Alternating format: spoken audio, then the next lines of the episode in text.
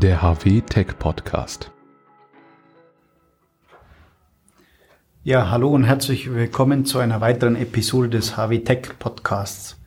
Mein Name ist Martin Sieber und ich bin Key Market Manager hier bei HW. Heute stellen wir uns der Frage, wisst ihr, warum pumpengeregelte Antriebe so energieeffizient sind? Und um diese Frage zu beantworten, habe ich meinen Kollegen Bernhard eingeladen. Er ist Application Engineer bei HW. Herzlich willkommen. Hallo und herzlich willkommen auch von meiner Seite. Ja, zunächst mal ganz allgemein. In der heutigen Zeit nimmt das Bewusstsein nach Energieeffizienz immer mehr zu. Warum? Wir haben steigende Energiepreise, strengere Umweltvorschriften und die verlangen eben auch nach energieeffizienteren Systemen.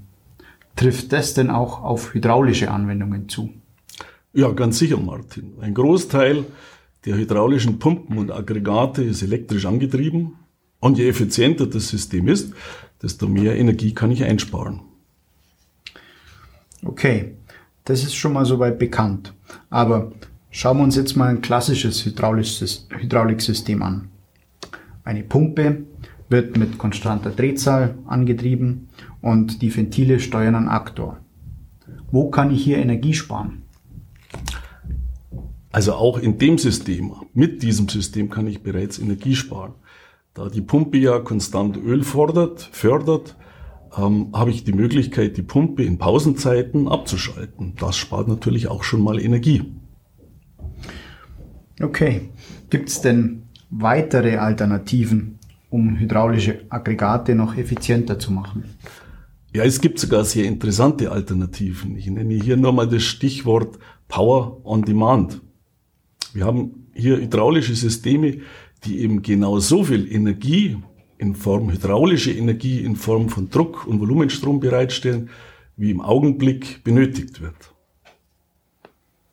Okay, interessant. Und wie sieht denn so ein hydraulisches System aus? Nun, es handelt sich hier um ein sogenanntes Servopumpen geregeltes System. Ein drehzahlvariabler Motor treibt die Pumpe an und fördert eben variablen Volumenstrom und Druck, so wie es im Moment eben gerade benötigt wird. Die Regelung des Aktors wird also nicht mehr über ein Stetigventil oder ein Proportionalventil bewerkstelligt, sondern funktioniert direkt über diese Servomotorpumpeneinheit. Okay.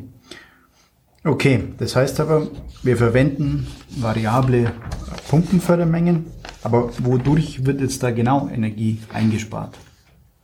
Bleiben wir nochmal beim klassischen Hydrauliksystem.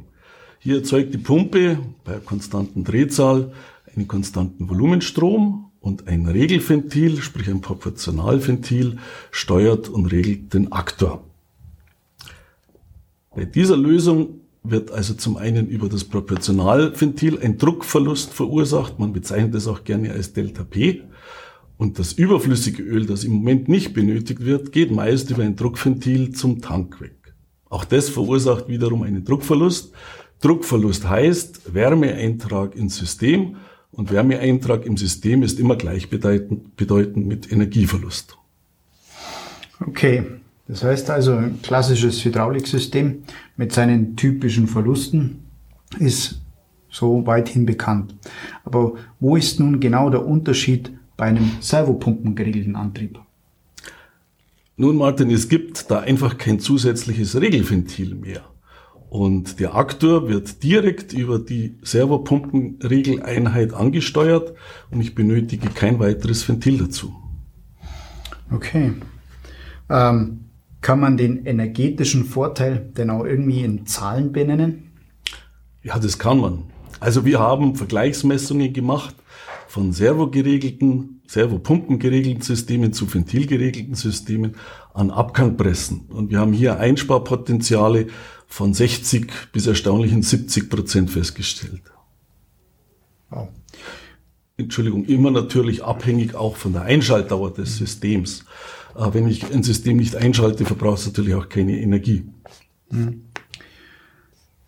Bernhard, gibt es denn noch weitere Vorteile von Servopumpen geregelten Antrieben? Ja, auch die gibt es natürlich. Ähm, Ein geringer Wärmeeintrag ins System bedeutet, dass ich das hydraulische System auch ohne zusätzlichen Kühler fahren kann. Ähm, nimmt man dann noch hinzu, dass kein Regelventil in diesem hydraulischen Schaltkreis vorhanden ist, wird auch das Öl weniger gestresst. Und wenn ich weniger Stress dem Öl zufüge, reicht mir eine kleinere Ölmenge, heißt, der Tank wird kleiner. Und wenn ich dann noch ein System mit konstant laufender Drehzahl mit einem drehzahlvariablen System vergleiche, so sinkt auch das Geräuschniveau ganz erheblich. Okay, und für, weil du gerade erwähnt hast, Geräusch, ähm, das Geräusch wird reduziert an solchen Antriebs. Ähm, kann man das auch in einen Wert fassen? Gibt es da Beispielwerte dafür? Ja, auch da haben wir Größenordnungen, ähnliche Systeme, Servopumpen geregelt, klassisches System, äh, reduzieren das Geräuschniveau ungefähr um 12 bis 14 Dezibel. Oh. Ja, ganz beachtlich. Ähm, jetzt hast du mir viele Vorteile genannt von einem Servopumpen geregelten Antrieb. Aber was sind denn so die typischen Anwendungsfelder einer Servopumpe, eines Servoantriebs? Typisch verwendet man servopumpengeregelte Systeme überall dort, wo Druck und Volumenstrom geregelt werden soll und natürlich eine gewisse Einschaltdauer vorhanden ist. Warum Einschaltdauer? Wenn du eine Glühbirne durch eine Energiesparlampe wechselst, dann sicherlich nicht die, die nur fünf Sekunden äh, einmal im Monat brennt, sondern die eine sehr lange Einschaltdauer hat. So viel dazu. Aber nun zu deiner Frage, ähm, welche Anwendungen haben wir dafür? Zum einen zum Beispiel die Regelung eines Biegebalkens an einer Abgangpresse. Also typischer Einsatzfall für eine servopumpengeregelte Einheit. Weiterhin zum Beispiel bei Spritzgussmaschinen das Verfahren der Einspritzdüse mit verschiedenen Geschwindigkeiten und verschiedenen Anpressdrücken. Und als drittes fällt mir dann noch ein die Spannrollenregelung an einer Textilrichtmaschine. Okay. Sehr spannend, ja. Lass uns äh, uns dann nochmal kurz zusammenfassen. Also mit einem Servopumpen geregelten Antrieb können wir Regelventile ersetzen. Ähm, das hydraulische System wird dadurch sehr energieeffizient. Ähm, ich habe kleineres Ölvolumen in meinem Hydrauliksystem und brauche keine zusätzliche Kühlung. Und noch dazu wird das Ganze schlichtweg leiser.